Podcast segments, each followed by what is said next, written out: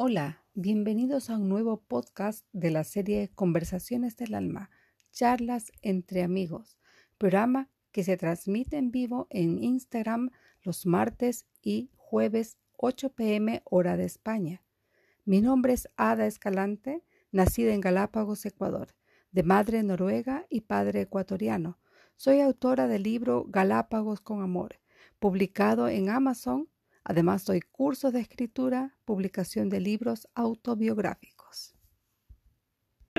Súper bien, súper. Súper excelente, bien. excelente, excelente. Fuerte y excelente. ¿Estás bien tu día? Estás bien, sí, muy bien. ¿Qué tal, ¿Qué tal, Roberto? Mira, he estado introduciéndote un poquito, estoy esperando que otras personas se conecten. Como decía, el día martes no lo he hecho dos, de dos martes, pero era por el verano pero te introduje ahora en este martes porque a ti te venía bien el día. Así que... Estoy... por qué me viene bien este día. Sí, sí, sí.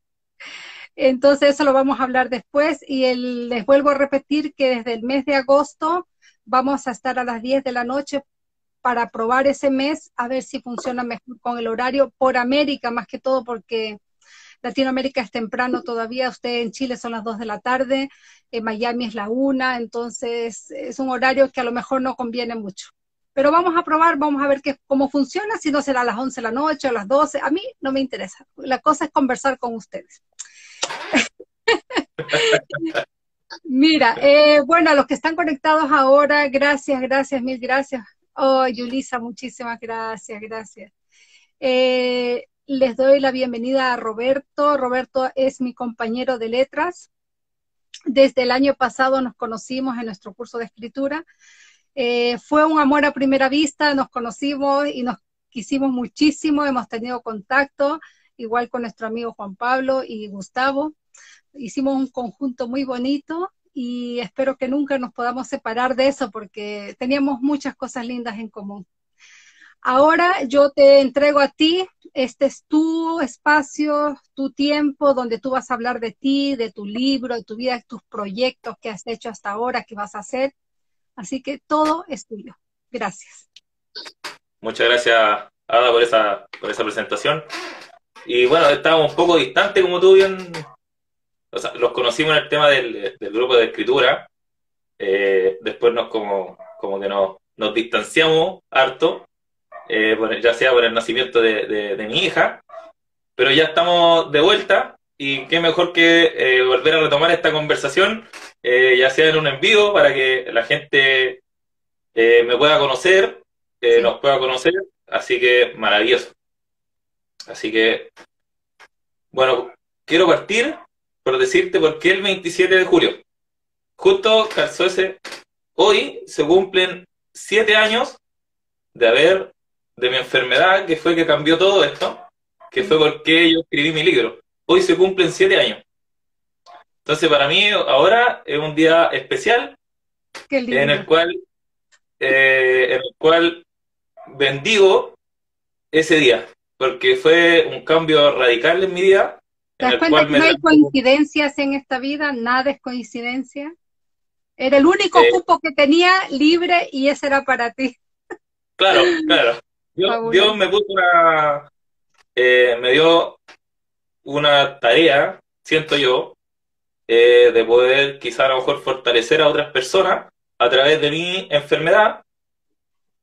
Entonces tengo que eh, cumplirlo a través del coaching, porque estudié coaching, aparte escribí el libro, tengo esa evidencia personal, así que todo ha sido un, una bendición y lo tomo con, con, altura de mira para poder eh, orientar a los demás, guiarlos, ser como su un, entrenador para ellos.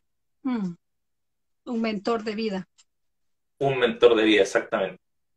Entonces, cuéntanos qué es lo que sucedió contigo esa enfermedad. Cuéntanos para que podamos entender todo el, trayecto.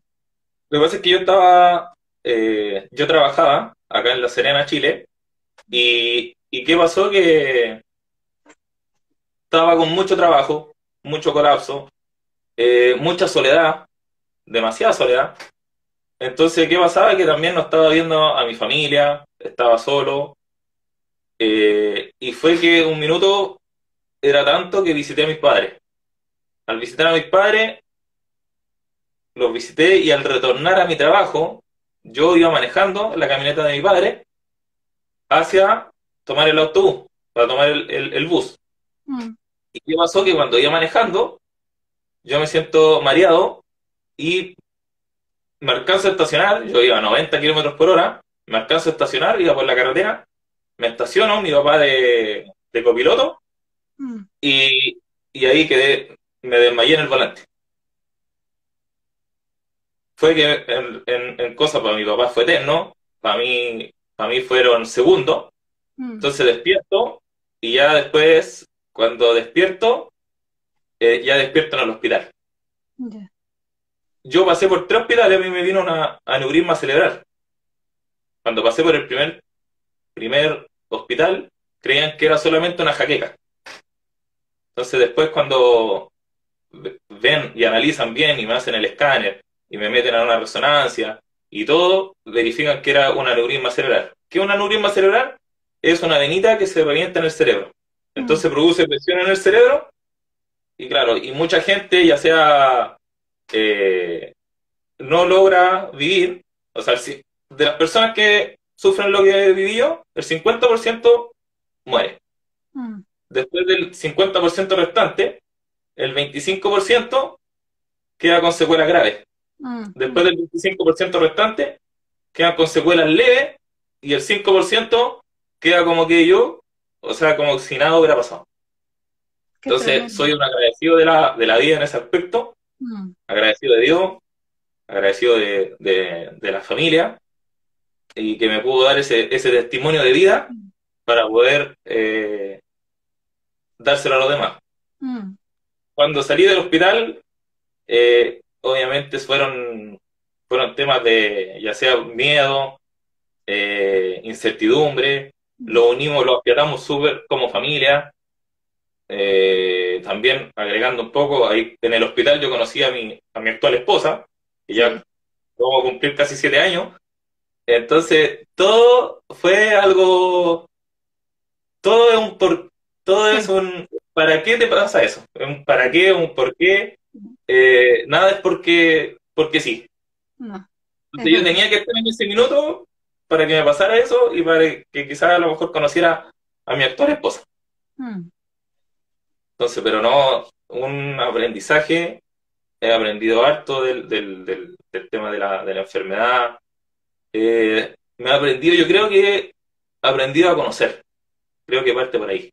Me he mm. aprendido a conocer bastante. Creo que es el punto de inicio al, al querer conocerse uno mismo y ahí recién quizás, o sea, recién aportarle a los demás. Porque muchas veces quieren ayudar a los demás pero no están... No han resuelto lo suyo. Mm. Es el tema. Mm. Tienen que cerrar portales, yo creo, internos para después aportar a los demás. Y todos se pueden ayudar entre todos. O sea, creo que lo más lindo es eh, ir en, ayuda de, de los demás, aportarles, darle un consejo, una sugerencia, o simplemente ocupar lo, más lindo que es el silencio mm. y escuchar verdad. Eso mucha gente necesita hoy en día es eso, que alguien preste tus oídos y escuche. Porque hay mucha gente buena para darte consejos, un montón de gente que te da, mira, haz esto aquí, te dan montones de, pautas cómo puedes hacer las cosas, pero nadie te escucha. Y sobre todo ahora en pandemia, que gente que la encerraron mm. y no sabíamos si estaban viviendo sola y mm. quién la escuchaba a ellos. O sea, creo que un labor tremendo hacia los, hacia los que eh, ven el tema de la psicología, los coaching, al, a los psiquiatras, eh, o a alguien que ocupe ese, esa función de, escuchar, mm. solamente de escuchar. Y creo que mucha gente se, se sana con eso, porque empieza al hablar, empieza a encontrar sus propias respuestas. Mm en el fondo tú tienes la respuesta en tu propio ser. Sino que como a veces estás tan envuelto en tantos problemas, no eres capaz de escucharte a ti mismo, ¿no? El cuerpo mismo habla por ti. Como escribo en mi libro, que cuando tú callas, tu cuerpo comienza a hablar, pero tienes que escuchar. El problema es que no escuchamos. Nos duele aquí, tomamos un analgésico. Nos duele acá, tomamos otro analgésico. El cuerpo te está diciendo, escúchame, escúchame. Y no escuchamos. creo que, por ejemplo, ahí tocaste un tema puntual del analgésico, tomamos una pastilla, pero no estaba acompañado de que alguien los lleve a las emociones. Por ejemplo, ¿por qué yo tengo que tomar un analgésico para qué? Pero las emociones no las controlamos. Entonces, el fin no, no, no, no se llega a buen puerto porque no hay un fin. Entonces, si quizás acompañáramos los analgésicos con un acompañamiento profesional, sería pero espectacular. Estaríamos hablando de quizás a lo mejor de otro mundo, que pudiéramos controlar las emociones. Mm. Es verdad eso. Es, tan cierto, porque a mí me pasaba que yo me enojé un día con una, una persona que realmente me abrió los ojos, pero me enojé muchísimo porque me dijo, tu problema no es el cuerpo, tú tienes un problema psicosomático. Y yo dije, ¿qué te crees que tú y yo estoy loca? Porque yo enseguida decía que, o sea, que yo me estoy inventando mis, mis, mis no, no, tú no te inventas, tu cuerpo te duele y, y es verdad que te duele, pero no proviene de tu cuerpo, el dolor proviene de acá arriba. Y hasta que no lo entendí y, realmente entró en mí eso, fue un calvario porque dije, ¿cómo que, o sea, qué quiere decir que yo me estoy, yo me, yo creí eso, no que yo me estaba imaginando mis problemas, mis dolores, no era así, porque no había aprendido a hablar de mis problemas.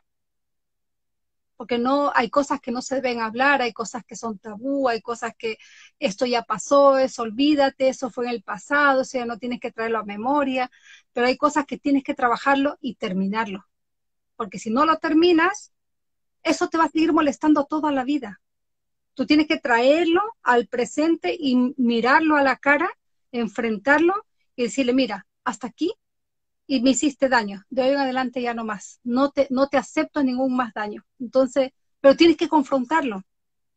No puedes dejarlo pasar y decir, no, ya eso pasó, yo me olvido, porque eso te sigue ahí como una olla de presión. La presión es tanta que un día explota, ¿no? Y explotas por cosas pequeñas, por unas tonteras que no tienen nada que ver con el asunto y explotas de la nada, porque se va acumulando el dolor. Sí, y la gente le cuesta soltar el dolor y el momento que llega a soltar el dolor eh, puede ser algo o, contra el resto o contra uno mismo, que mucha gente se, ha atentado contra su vida por, por no saber quizá a lo mejor controlar las emociones. Mm yo también tengo una frase, por ejemplo, muy que enfocarse en la solución y no en el problema. Mm. Que a lo mejor fue lo que me pasó a mí a través de una enfermedad.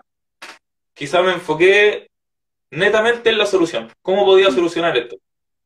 O sea, yo me acuerdo cuando llegué a mi casa, mi papá no me dejaba hacer nada. O sea, yo quería mover un mueble.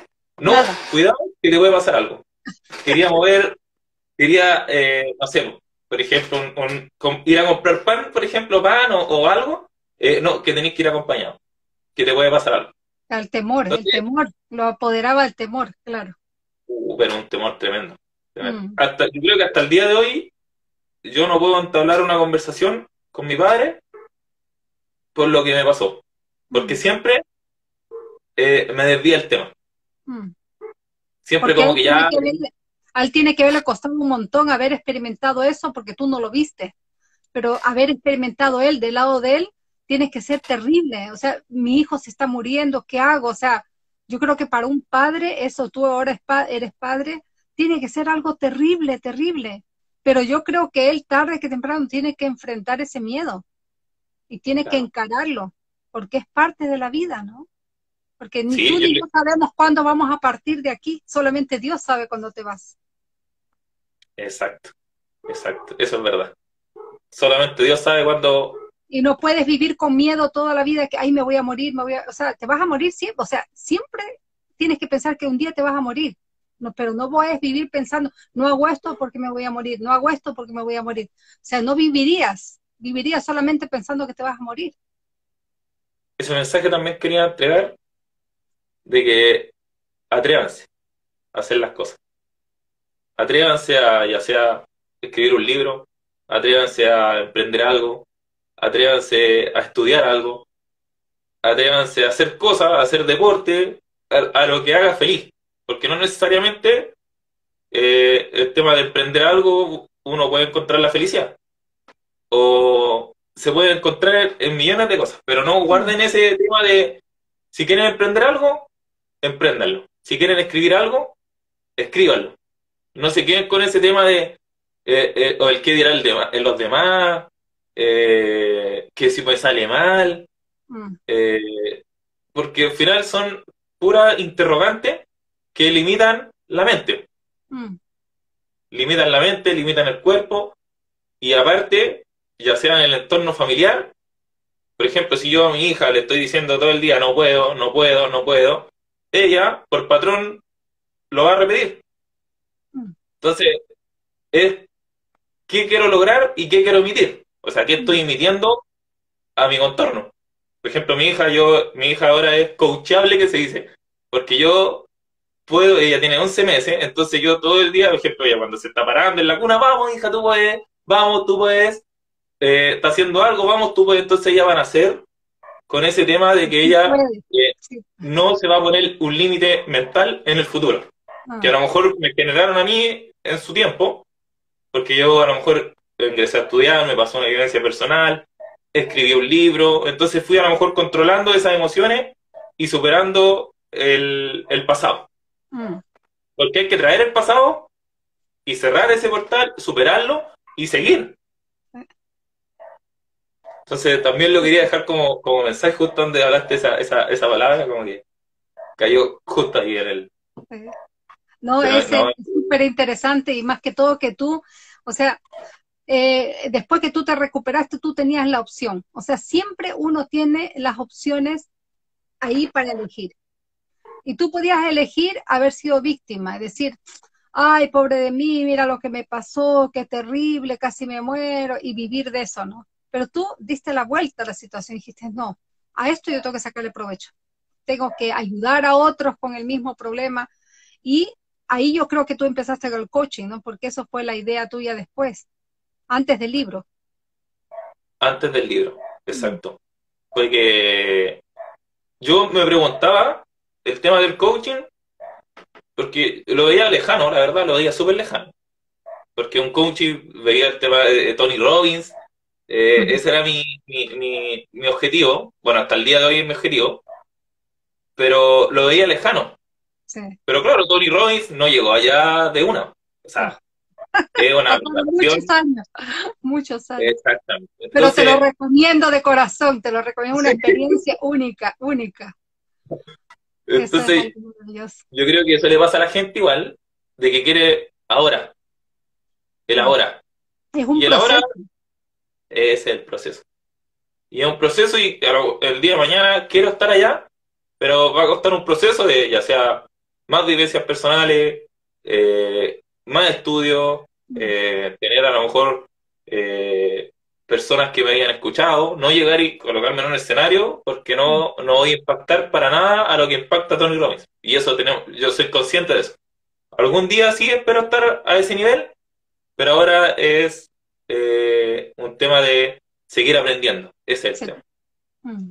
y disfrutar el proceso fabuloso, porque a veces yo he tenido ese, ese pequeño dilema eh, y lo hemos conversado con mi, eh, mi amiga María Julia, que está aquí ahora, y a veces decimos, ay, pero yo quiero hacer esto, esto, y decimos, espérate un poquito, chántate un poquito. No ha pasado un año no ha pasado, un año. El 25 de, septiembre yo publiqué mi libro. Ni un año ha pasado y ya estoy en el segundo libro.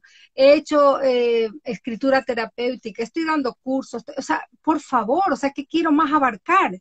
Pero a veces uno se exige tanto a uno mismo, yo quiero hacer esto, esto, pero dice, para, para, para, o sea, todo su tiempo. O sea, tranquila, tranquila, tranquila. Y, y, y darse el gusto de decirte, lo has hecho bien, o no, no todo el tiempo estar con el látigo encima de uno mismo, decir, ay, que tengo que hacer más, más, más, no. O sea, lo hiciste bien, imagínate el tiempo que ha pasado, no es nada. Lo otro, siguiendo el mismo tema, por ejemplo, la gente se pone, no sé, por decir, por ejemplo, yo que diga, yo quiero ser como Tony Robbins. La meta es muy grande. Entonces, el proceso también lo tengo que disfrutar. Entonces, puedo decir, tengo que hacer esto y eso también es una meta. Metas cortas, mediano, largo plazo. Y todas las tengo que celebrar tal como si fuera la primera y la última. Porque si no, no, no, vemos una satisfacción. Pues. Avancé, terminé de estudiar, escribí mi libro, lo celebro. Eh, creé, no sé, en, tu caso, mi segundo, eh, tu caso, tu segundo libro, lo celebro. Porque todo eso fue una meta que te pusiste y la lograste. En el caso mío, yo también estoy ahora escribiendo mi segundo libro. Qué lindo. Esto ya eh, salga eh, en algunos meses más, ya es más de investigación, no es tanto de eh, vivencia personal. Y, y también, también el proceso lo estoy disfrutando, ya sea en crear el título, en los capítulos, el contenido que quiero que lleve, citar a, personas también. Entonces, ese proceso tengo que disfrutarlo y después cuando ya publique mi, libro y espectacular. Me tienes que avisar para, para promoverlo también, por supuesto. Hay una cosa que tú decías de eso de que hay que hay que festejar, hay que celebrar cada triunfo. Justamente Tony Robbins decía eso en, en la, cuando estuve estuvimos ahí con Mari, decía, eh, o sea, tú tienes una meta, ¿no? Llegar hasta allá. Pero a veces cosas que se truncan el camino que hay, y en vez de, como decía nuestro maestro Navarro, no hay un plan B, hay un plan A, o sea, de ahí no hay otra, otra cosa que llegar a esa meta. Pero resulta que cuando a veces se te obstaculiza una cosa y dices, ah, ya para qué, ya para qué lo voy a hacer. Pero no, o sea, busca otros recovecos pero para llegar a la misma meta. El hecho de que tú busques otras maneras de llegar no quiere decir que es un fracaso sino que a lo mejor esa línea que tú ibas no era la correcta, tienes que buscar otra manera de ir. Pero no eso no quiere decir que, que, te diste por vencido o ya no quiero hacerlo más, no, sino que tomas una pausa, sigues por otro lado, pero la meta está allá. Y hay que seguir. Como decía Navarro, quemar los barcos, lo mismo dice, dice Tony Robbins, quemar los barcos, porque es, es la única manera, o sea, para no mirar para atrás, porque no hay, no hay vuelta atrás. Sí. Lo que pasa es que están acostumbrados, o estamos acostumbrados, en el sentido de a, ver una película, por ejemplo, un ejemplo, ver una película y que dura dos horas, y en dos horas esa persona se hizo millonario de ese. O sea, estamos tan. Eh, estamos como Hollywood, estamos tan Hollywood. Entonces, yo creo que ese no es el, sentido de, eh, de decir de 0 a 100 en dos horas o en, en una semana. No, o sea, el plan A, el plan B que tú hablaste, ahí hay un segmento y ponerse pequeñas metas hasta lograr el objetivo final y, ya estando en el objetivo final, después ponerse del B al C, del C al D y, hasta llegar hasta, hasta la deseada final. O sea, puede ser algo increíble. Pero ya llegar de la A hasta la Z, de nuevo. Lo único que te limita es esto, el músculo más preciado este que tenemos. Límite. Este es tu límite. Y el músculo más preciado que tengo, o sea, que digo yo que, tengo o que tenemos, es la mente, o sea... Se fabrica todo, los buenos y los malos pensamientos, todo, todo, se fabrica ahí. La fábrica de ideas. Sí. Imagínate todos los inventos que se han hecho hasta el día de hoy, ¿de dónde surgieron? De un pensamiento. Alguien lo pensó dijo esto lo voy a hacer y lo trabajó y lo hizo. Todo nace de un pensamiento. Así que es fabuloso si nosotros realmente vemos ese potencial que tenemos dentro y decir, no, es que no puedo a esta altura de la vida, que voy a estar... Yo puedo ponerme en esa situación porque ya me acerco a los 60, decir, a esta altura de la vida, ¿qué voy a estar haciendo yo esto? Por favor, yo puedo estar ahí descansando, tejiendo, haciendo... Pero digo, no, pero si a mí me encanta hacer esto, ¿por qué no voy a hacerlo? O sea, ¿qué me limita a mí? Yo. No, yo creo que yo eh, en estos minutos, a tus 60, yo ahora en estos minutos yo te admiro. Te admiro demasiado porque el tema de la edad es algo que no, no tiene, para mí no tiene validez. Es un número. Es un número. Nada más. Por ejemplo, mi mamá ahora, mi mamá tiene 57 años, se puso a estudiar coaching. Entonces yo le dije el otro día, hablando por, por cámara igual, le dije, eh, mamá, le dije, me siento muy orgulloso de ti, porque tú me estás demostrando, yo tengo 29 años, me estás demostrando que yo no, no tengo un techo o un límite de edad, o sea, yo tengo que, de aquí hasta que, hasta que muera, yo tengo que seguir luchando por mi, por mis sueños. Entonces, ella ahora con 57 años está estudiando coaching y, fabuloso. O sea... imagínate lo lindo cuando uno llega a esa edad. Primeramente ya no tienes tanta responsabilidad de niños chicos, ya no tienes los problemas. Pues tienes una experiencia de vida increíble. Comienzas a estudiar y toda esa experiencia de vida la transformas y se la, se la pones a otra persona que recién está empezando. Es, es, pero, o sea, ¿por qué no estamos limitando? decir, no, es que yo ya yo voy a para los 60, ya que voy a hacer nada, yo ya tengo que retirarme, estar tranquilo. No, ahí es donde tú tienes más poder, porque tienes tantos años por detrás para demostrarle a otros, mira, sí se puede, yo lo logré. O sea, por favor, o sea, no, no pongamos límites a, a los proyectos que tenemos. No es la edad lo que define, es lo que tú tienes aquí. Ahí escribieron algo. ¿eh? Sí. Es mi hermana. Saludos, hermana, te quiero mucho. Ah, eh, ayudarme en la bipolaridad. Me dices que yo no tengo que limitar mi mente, eres un grande. Pues, ahora mi hermana, eh, yo estoy como director de una escuela de coaching ahora, acá en Valparaíso. Wow. En el cual eh, estamos buscando gente para capacitarla, ya sea hasta la sede en Argentina, MC Mundo Coaching, y yo le dije a mi hermana, le di la oportunidad de que sea subdirectora de la escuela. Ya. Entonces, para que también siga con el tema del coaching, la herramienta, y ella, ella tiene un excelente potencial, igual yo se lo digo, que no se limite con ese tema de que le dicen los doctores de la bipolaridad y todo. Ella puede ser un testimonio de vida, al igual que lo fui yo. Justamente. Entonces, se puede sacar un potencial de ella, hay que trabajarlo, y en el futuro puede ser espectacular. Puede ser eh, algo, un testimonio de vida en el cual a la gente bipolar ella también haga una charla, haga cualquier tipo de... Hasta escribir un libro. Que, los médicos cuando ven un, dan un diagnóstico de esta índole, ellos están viendo la parte de la ciencia, ¿no es cierto?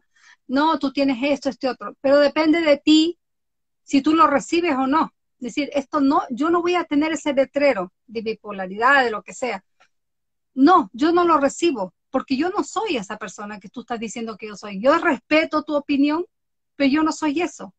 Porque el momento que tú le estás diciendo a tu cuerpo y recibiendo ese mensaje, diciendo yo soy bipolar, yo soy esquizofrénico, yo soy esto, tú ya le estás diciendo a tu cuerpo que tú eres eso. Pero el momento que tú lo niegas, no lo estás negando hacia la ciencia, pero dices, no, yo no lo acepto porque yo puedo ser otra persona. Entonces ahí tú ya rebates eso y dices, no, mira, tú tienes tu opinión, te la respeto, muy bien, pero yo no soy esa persona. Excelente, excelente. Así que yo quiero ser tu alumna en tu escuela. ¿Lo tienes online o, solamente presencial? Es online, así ah, que... Súper. Encantado, encantado, de, tenerte en, en, por más aprendizaje. Eh, está coach ontológico, nutricional, deportivo, también hay, hay, formaciones ya sea de emociones o de liderazgo. Eh, es un mundo eh, bueno donde uno se puede superar a sí mismo y qué más lindo también ir en el tema de superar a los demás, ya sea con preguntas, eh, que las otras personas busquen su propia respuesta. Porque ¿Sabes lo, que es fantástico, Roberto, de la educación? ¿Sabes lo que es fantástico la educación? Que no ocupa espacio. No, para nada. Para nada. Mira, yo te voy a contar una historia. Eh, siempre me ha gustado emprender. ¿Ya? Y, y, una de las cosas locas que he hecho, me, me eh, un amigo me dijo, me dejó a concesión detergente detergente. Entonces, yo me puse la meta y de 40 detergentes que tuve, a concesión, yo le dije, ya, no quiero más concesión, yo ahora te voy a comprar los productos. Perfecto, me dijo. Llegué a tener más de 60 productos. tenía una pieza llena, ya no daba más la pieza, ¿dónde estaba el, tema? Entonces dije, ¿cómo los vendo después? Porque llegué al límite de tener tanto, entonces compré un furgón. Bueno, que, casi se, se, desarmaba sola la cuestión. Pero, pero, pero, fue uno de los puntos de inicio, tengo, la, tengo una foto igual, y le puse un megáfono arriba. Entonces salí a repartir yo con el, con el, con el, con los detergentes, vender, y le decía a la casa, le pasaba el catálogo, todo el tema pero llega el punto de la educación que no tiene espacio. Y ahí yo dije, yo quiero tener inventario de conocimiento y un inventario digital. Y dije yo, listo, y cambiamos el enfoque. Y ahora estoy con todo este tema, ya sea de tener un inventario digital, de crear algo eh, online, porque ahora lo dimos cuenta en la pandemia, que todo era online. Entonces, y sigue así. Entonces, pero no grande experiencia. Eh, vendí palta, vendí. ¡Oh! Hice. hice. Hice todo para poder llegar a esto. O sea, también no fue de la noche a la mañana que. ¡Ah! Aparecí aquí. Es un proceso. Sí, sí. Pero ahí tú te das cuenta que eh, eh, en todas esas experiencias que tú has tenido, siempre has tenido esa comunicación con la gente. Entonces siempre ha habido eso detrás que ya como que te está, eh, te ha estado preparando Dios para esto, que vas a comunicar, vas a comunicar, ya sea por medio de venta, lo que sea, pero ya comunicas desde hace mucho tiempo.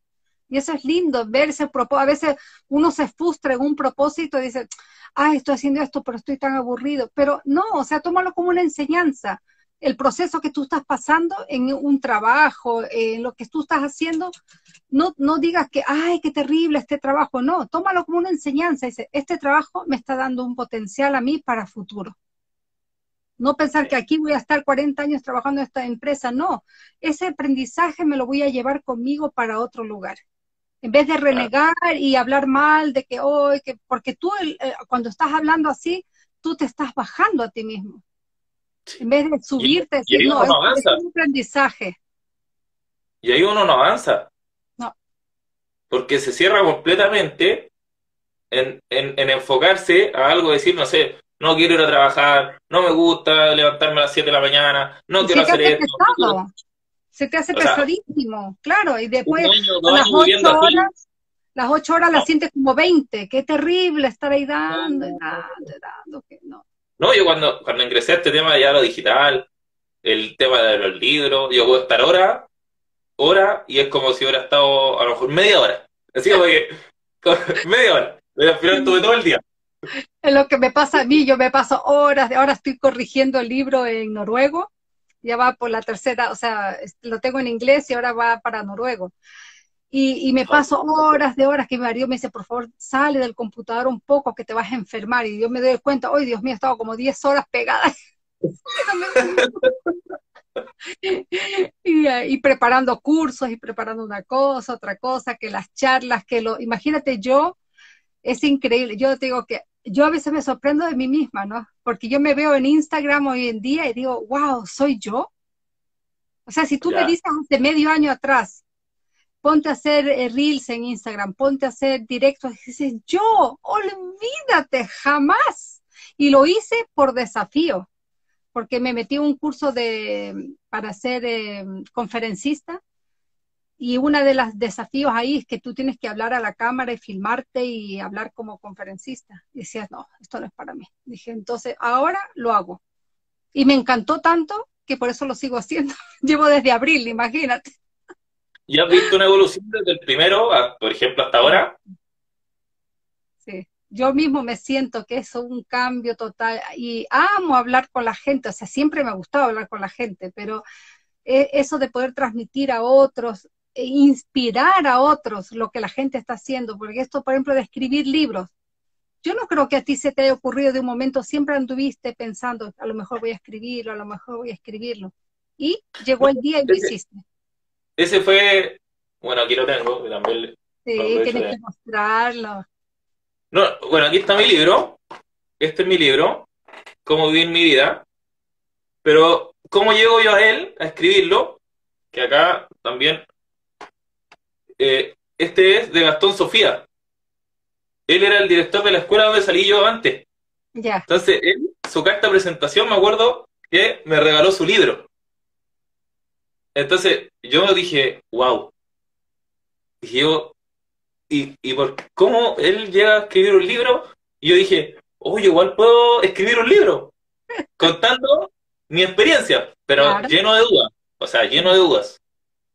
Y ¿Cómo lo hago? ¿Dónde le hago? Mm. un millón de, de dudas, ¿cómo hago la tapa? ¿Cómo hago esto? ¿Cómo hago esto otro? Eh, ¿cómo lo puedo escribir? ¿Y si me equivoco? ¿Y si no le gusta a la gente? ¿Y si no gusta? ¿Y si no se lee? ¿Y si lo escribo mal? Entonces, ahora que estoy escribiendo el segundo, yo ya digo, hay que perfeccionando cada día, perfeccionando, perfeccionando, perfeccionando. Entonces, él fue el punto de inicio al preguntarme, a mí, o sea, al regalarme su libro. Yo dije, wow, yo también me gustaría el día de mañana regalar mi libro a una persona que ya lo he hecho y como que, como que quedan así como, uy, escribiste un libro Sí. ¿y cómo? ¿Y cómo? Entonces eso eh, me llena y más cuando se lo veo autografiado, eh, Claro, quedan así como, oh, entonces no, es algo, es Yo creo algo, que solamente una persona que ha escrito un libro lo entiende. Que cuando tú de repente te llega esto en el correo y lo abrazas y dices, Dios mío, lo hice yo, lo escribí yo, y lo comienzas a releer. Imagínate que yo te conté una anécdota del libro. Ayer esta- estaba, lo tenía en papel, el de noruego, y lo estaba corrigiendo el idioma. Y me fui a un trabajo de mi esposo porque estaba ahí tranquilita y la noche estaba leyendo, leyendo y de repente me puse a llorar. Y viene mi esposo y me dice, ¿pero qué estás llorando? Es que me impactó tanto lo que leí. Escribo tan bien que yo mismo me impacto.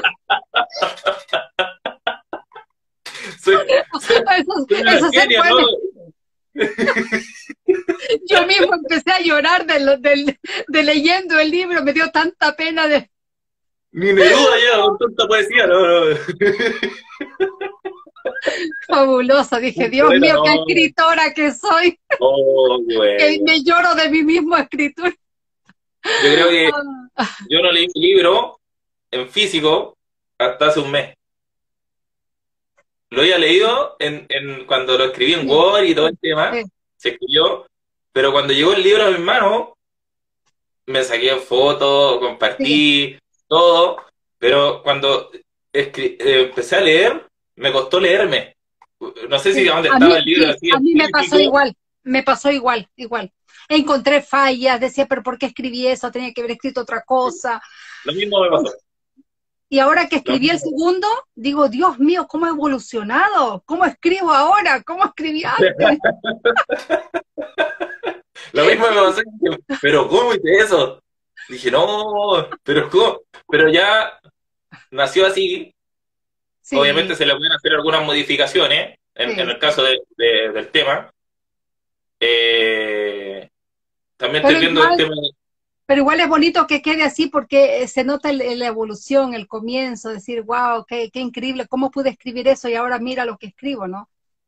claro, Qué- claro. sí, Pero sí se nota una, una evolución, yo la he notado, eh, en el tema de ya de escribir. El otro día, nada que ver con el libro, y antes no me pasaba. Eh, de- o sea, nada, de- nada que ver con el segundo libro, sino que me dieron ganas de escribir. Ya. Y empecé a escribir. Y Jarry, el Jarry, no sé si estará Jarry aquí, no, no parece que no llegó. No, no parece que entró todavía. Y, me, y yo le comenté y le dije yo, Juan Pablo, le dije yo, yo pues, me puse a escribir esto. Me dijo, ¿y, y, y para qué? No sé, me, me dieron ganas de escribir, le dije, y, y, lo escribí, le dije, se mató de la risa. Yo voy a escribir nomás solamente. Después le busco el, el- La razón, la claro. razón. Y creo que ahí comprendí, dije yo, el tema de escribir no es que yo me siente, o me ha pasado, no es que yo me siente todos los días tres horas a escribir, porque eso no pasa. Son momentos de inspiración en el cual uno, uno, uno empieza a escribir. Y creo que es hermoso. Mira, yo me, me puse el límite la semana pasada, dije, ahora tengo que terminarlo sí o sí. La semana pasada lo terminé y fueron capítulos que me costaron un poquito porque hay mucha emoción en eso, ¿no? Y mientras estaba escribiendo una parte, dije, puse algo dije, no, no, no lo voy a terminar. Le voy a poner que en el próximo libro lo, lo cuento. Dije, ¿y por qué, por qué escribí eso, no? Y después digo, claro, pero puedo hacer un próximo libro. Y ya tengo el título del próximo libro. Escribiendo el segundo, ya dije, no, pero aquí puedo escribir otro más, porque el capítulo no me daba como para seguir alargando, alargando el tema. Dije, no, este tema es demasiado extenso para arreglarlo en un, en un, solo capítulo, ¿no? Pero tú tienes una continuidad en los capítulos, en los libros. Sí. Ah, ya. Y por ejemplo, igual entre el primero y el segundo, o sea, igual tienen relación, pero no tanto. Pero por ejemplo, ya tengo también el título del tercer libro pero también no va a tener nada de relación con este ni el cuarto libro que quiero escribir también. Eh, lo que pasa es que yo no pensé en eso cuando escribí el segundo. O sea, el segundo no tenía nada que ver con el primero. Pero mientras lo escribía, me di cuenta que había una conexión demasiado fuerte. Entonces, en varias partes pongo, léelo en, este libro, léelo en este libro, porque no puedo estar repitiendo lo mismo, eh, sería cansón para la persona que ya lo leyó. Pero el que lee el segundo y no ha leído el primero, tiene que obligadamente leer el primero. Estrategia de marketing se llama eso.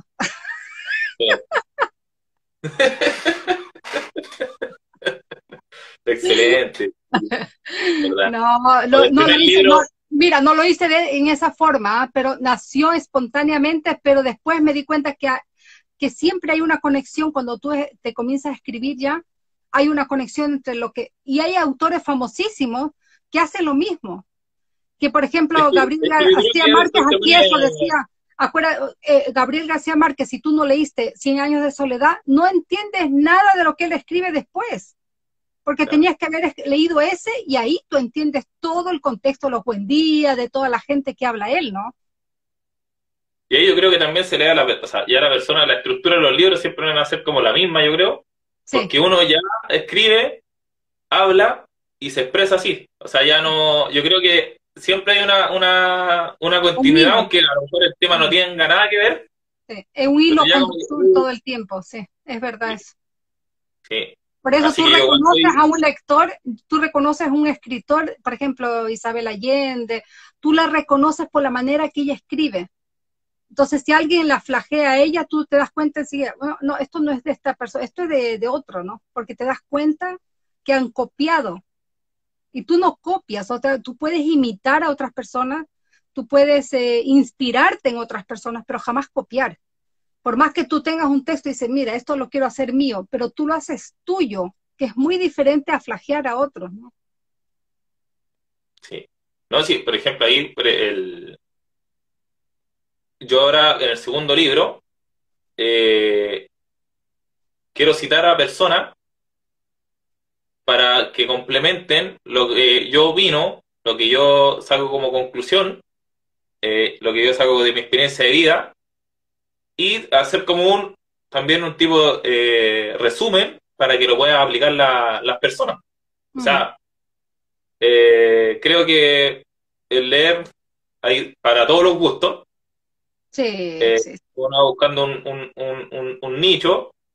esa es lo, creo que, bueno, lo primero que yo escribí un libro fue por un tema netamente personal.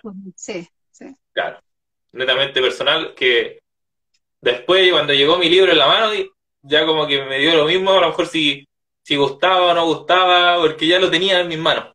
Mm.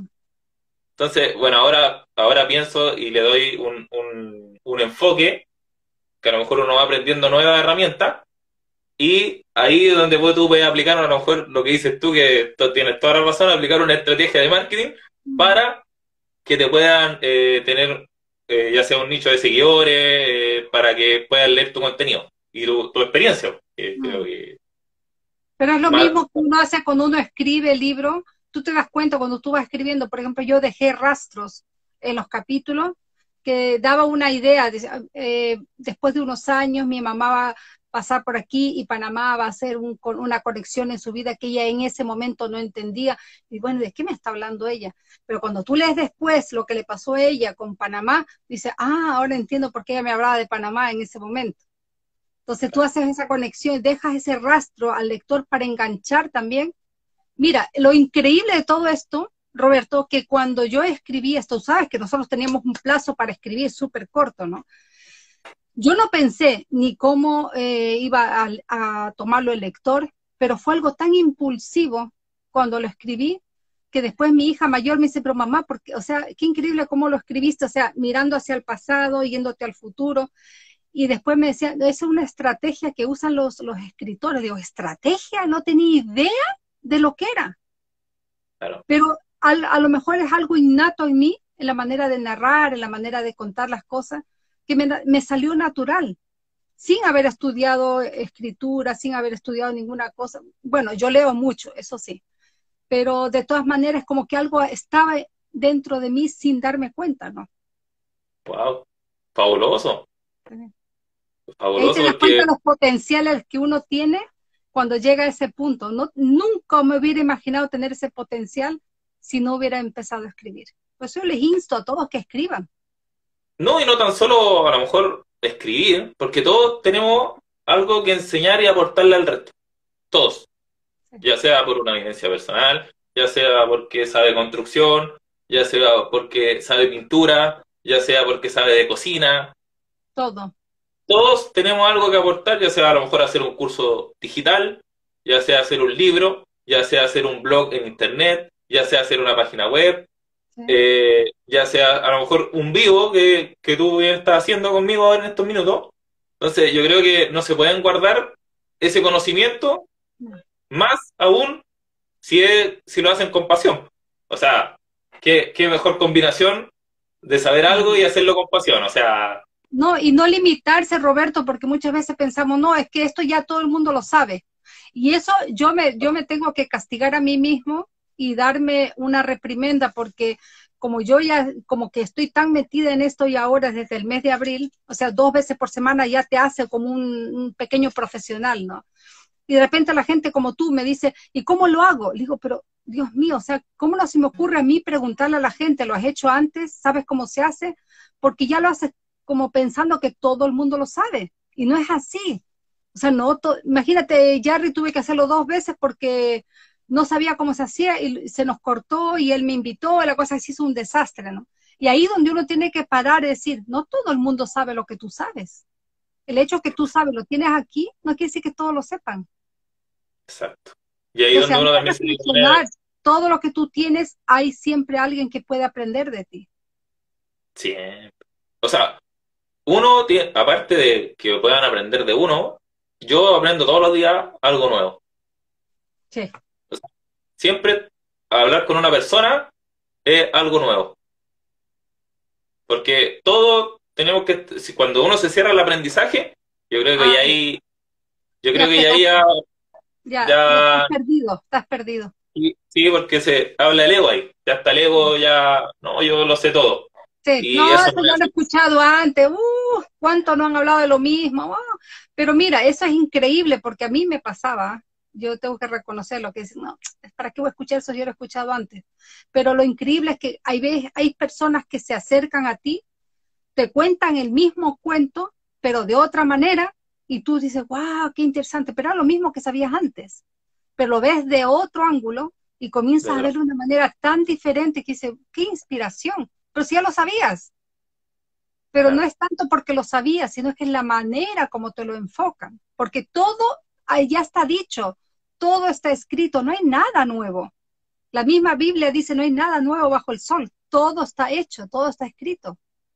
Pero es la manera como se cuenta, la manera como se escribe, eso es lo que es diferente. la pasión con que se hace. Y cómo yo lo recepciono igual, porque no todos no todos van a tener la misma visión, ya sea en el mensaje que se entrega. O sea, como yo estoy captando ese mensaje, es ahí donde, eh, donde le, se, eh, toma como gracia el tema, como yo lo, lo recepciono. Justamente. Veracruz te dice, eres muy maduro para tu edad, Roberto. Te felicito, compañero de letras. Con cariño, Veracruz. Veracruz, saludos. Siempre fiel a mi programa, ella, linda, preciosa. también. Veracruz, igual, no, había muchos, muchos de, de, compañeros de letras. Sí. De los 100 creo que estamos quedando poquitos ya de que estamos siempre juntos, ¿no? Ya son pocos los que estamos a menudo juntos, por lo menos, de los 100. Estamos alrededor de 30, 40 personas que siempre estamos chateando, conversando de alguna otra manera. Pero igual. Bueno, yo, yo me quedé con, con la, lamento que no está acá, el, el, el, el, Jerry lo va a tirar las orejas porque no tenía que haber estado. Pero lo va a decir después. No, después lo ve, a lo mejor tenía que hacer alguna cosa. Pero con Jerry tomamos buena amistad sí. con él. Eh, me, me, ha acompañado bastante en, el, en este camino, ¿no? Excelente, excelente. Excelente con él, que yo como eh, seguimos frecuentando, también me perdí en un minuto también con él por el tema de mi hija. Sí. Eh, pero sí, yo perdí igual contacto con muchas personas que eh, estábamos compañeros de letra, pero igual me gustaría volver a, retomar esa, esa pequeña conversación, esa, ese acompañamiento, ese a lo mejor algún, algún tipo de consejo, sugerencia, eh, un feedback. ¿no? no, aquí estamos, no te preocupes, aquí estamos, cualquier cosa tú sabes que puedes contar con nosotros, así que por lo menos conmigo, siempre, no te preocupes. Eso que le te decía que lo que tú decías de escribir el libro, ¿no? Muchas veces hay gente que quiere escribir pero no quiere publicar. Eh, por eso que yo hago estos cursos de escritura terapéutica, para que la gente se conecte con la escritura y, y vean en la escritura una herramienta para poder desahogarse también hay gente que no quiere escribir más que a lo mejor para sí mismo, ¿no?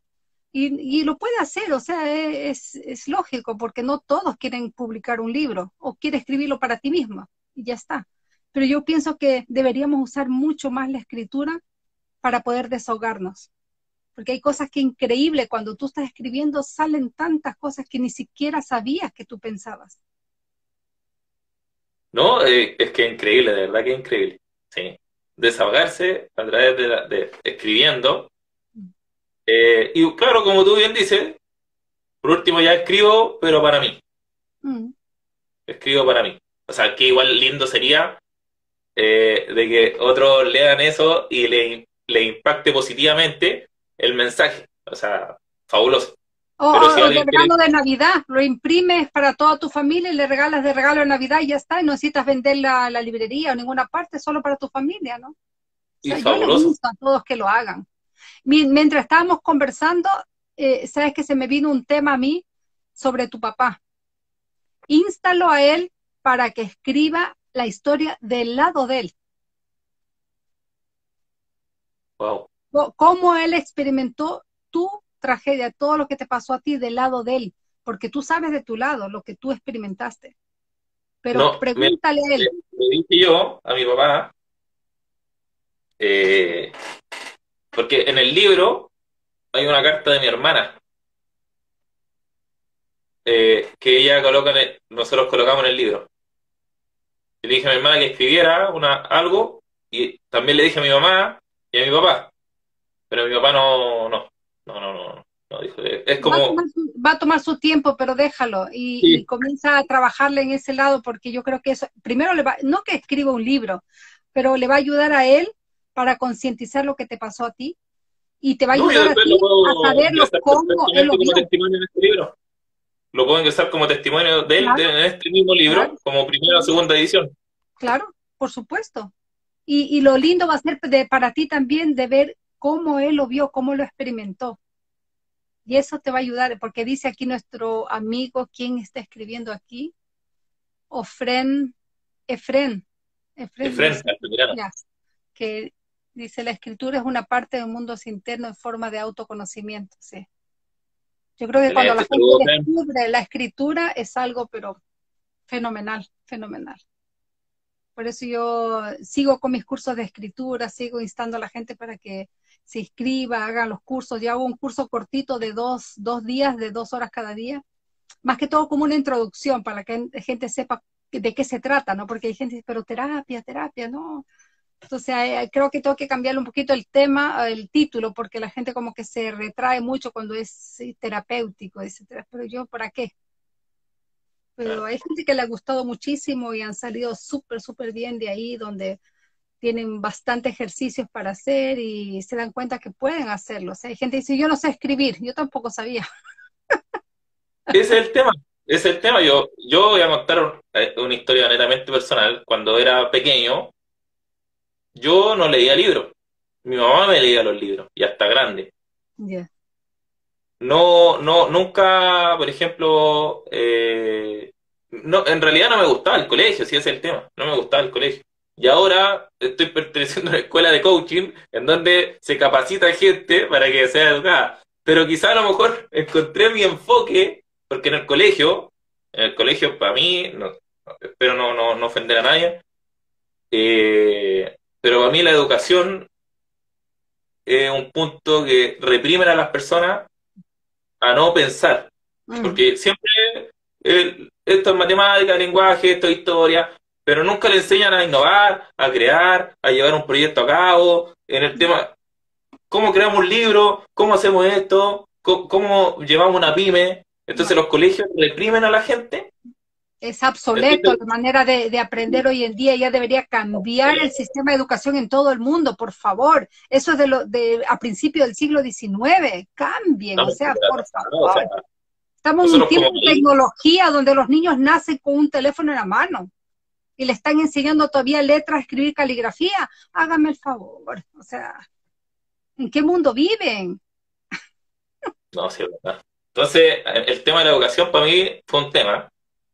Fue un tema porque a lo mejor, eh, igual soy, tengo 29 años, eh, recién, el Jerry me dice, oye, soy un, niño chico, me dice, así yo digo, tanto me dice, pero yo siento que tuve un despertar tarde. Pero también eh, cada uno en su proceso y todo me fue sirviendo donde estamos ahora. Y ahí está y agradecido de eso. Pero siento que eh, hay gente que se le puede sacar muchas capacidades, muchas capacidades, mm. pero no se las sacan en los colegios. Porque los quieren mantener ahí. Mm, y ellos se frustran en el colegio porque no les atienden, no les dan realmente lo que ellos necesitan y salen decepcionados, salen, ay, yo soy un tonto, no sé hacer nada y es todo lo contrario, son gente, pero súper inteligente, que se aburren, se aburren porque no, no, les, no, les provee nada a la escuela, ¿no? A mí, a mí me pasaba en el colegio que yo me aburría, o sea, no, no, no, no ponía atención, o sentía que cuando pasaba en la materia, la aprendía súper rápido, y después cuando la repetían, ¡oh! ¡Qué yo decía, pero, pero ¿cómo? Porque, claro, ya la vamos a pasar de A mí me pasaba igual. y tenían que volver a repetir. Maestra, repítame eso, no entendí, Dios mío. Te lo explico, te lo explico. Entonces me pasaba eso, ya eh, volví a explicar. Uh, entonces era un aburrimiento en el colegio, donde no, en, muchos aspectos no me sumó nada. Sí quiero decir que a lo mejor en, en el colegio, no quiero decir que el 100% sea malo, pero en muchos aspectos no me sumó nada, o sea, al, día de hoy no... Y, ahí es donde yo quiero cambiar el enfoque a mi hija. Sí, por supuesto. Ahí es donde yo quiero tengo que cambiar el enfoque. Por supuesto. Entonces por eso también la quiero mandar a un colegio, ya sea donde le enseñen, ejemplo, robótica, le mm. enseñen música, le enseñen eh, literatura, eh, le, enseñen oratoria, oratoria o dibujo, este, arte, lo que sea, ¿no? Dibujo, claro, o cómo llevar una, una, empresa, o el deporte. Tantas áreas que no las fomentan en otro, en otro lado. Sí. O sea, en el colegio. Es verdad. Pero bueno, vamos a tener que luchar por eso.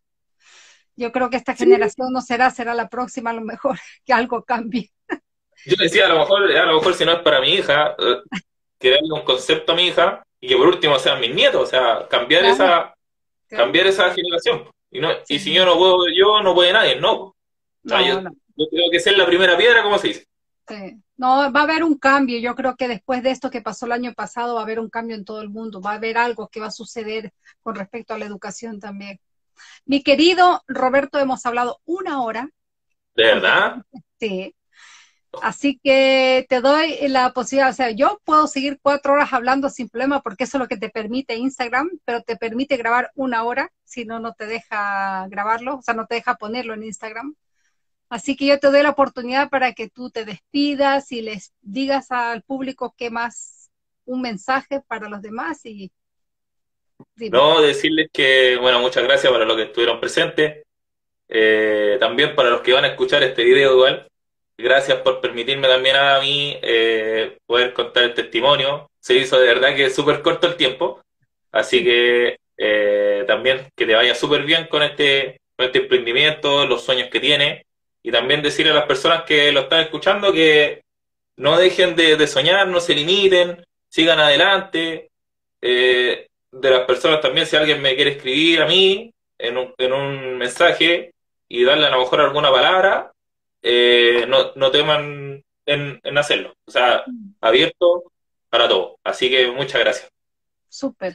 Muchísimas gracias, Roberto. Ha sido un placer estar contigo. Espero que no sea la última. Ya cuando saques otro libro, me avisas enseguida y planificamos una cita.